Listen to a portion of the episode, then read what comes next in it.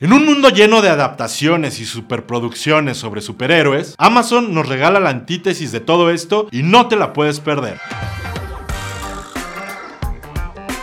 The Voice o Los Chicos plantea una pregunta seria orientada a nuestra era actual de redes sociales, influencers y gente con necesidad de atención. ¿Qué pasaría si los superhéroes no fueran precisamente superpersonas? ¿Qué pasaría si debajo de sus exteriores heroicos y más allá de sus poderes paranormales se parecieran más a las estrellas de la televisión hambrientas de clics y de likes? ¿O de todas aquellas corporaciones que valoran más los resultados que la moralidad? La fama y el poder usualmente corrompen a los villanos estos programas. Pero en The Voice, que está adaptado por Seth Rogen, Evan Goldberg y Eric Krip, a partir de la serie de cómics de Garth Ennis y Derek Robertson, los ídolos también han sucumbido. La premisa de la comedia negra de Amazon nunca deja de ser divertida y más cuando aprendemos de este mundo bizarro y de sus personajes se pone mejor y más divertido. Todo empieza cuando una nueva heroína llamada Starlight se convierte en el nuevo miembro idealista del equipo de superhéroes más famosos del mundo. The Seven o los Siete, algo así como los Avengers o la Liga de la Justicia, los cuales pertenecen a una corporación llamada Bob. Ella se decepciona rápidamente cuando The Deep, el Aquaman de la serie, aplica un Harvey Weinstein sobre ella en su primer día. Excuse me.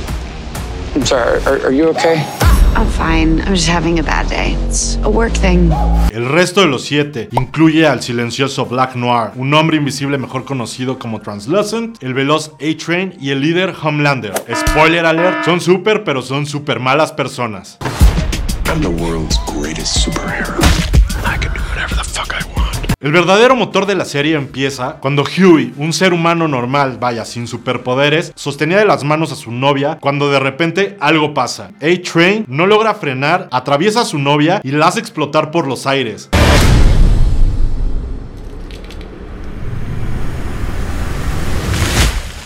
I can't stop. I can't stop. I can't stop.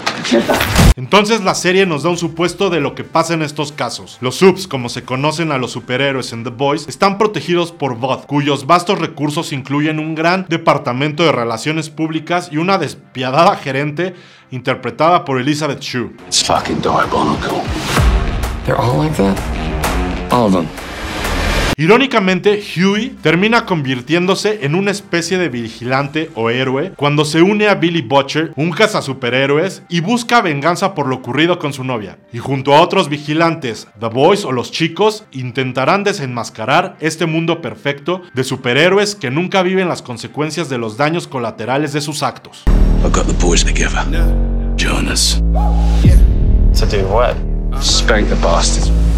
Con una segunda temporada ya confirmada, The Voice está poniendo en ventaja a Amazon, quienes incluso podrían permitirse una carcajada de supervillano, pues esta desconstrucción de los superhéroes tendrá todo el interés del mundo antes de que la serie de Watchmen llegue a HBO, y la cual tiene un tema similar. Nosotros la recomendamos muchísimo, pues es otro acercamiento al mundo de los superhéroes y el cual tiene mucha frescura. Después del primer capítulo no pudimos parar y esperamos que a ustedes también les guste. Fuck those fuckers. Nosotros le vamos a dar manita arriba, creemos que es una de las series que tienes que ver este año. Y si ya viste algún capítulo, cuéntanos qué te está pareciendo. O si eres de los que ves las temporadas de un jalón, también cuéntanos en los comentarios qué te está pareciendo. Si no la has visto, te la recomendamos profundamente. Esto es todo por hoy. Recuerda que esto subale al lugar. Mi nombre es Peter. Recuerda compartir este video, suscribirte a este canal, activar la campanita de las notificaciones, seguirnos en todas nuestras redes sociales. Y esto es todo por hoy. Adiós.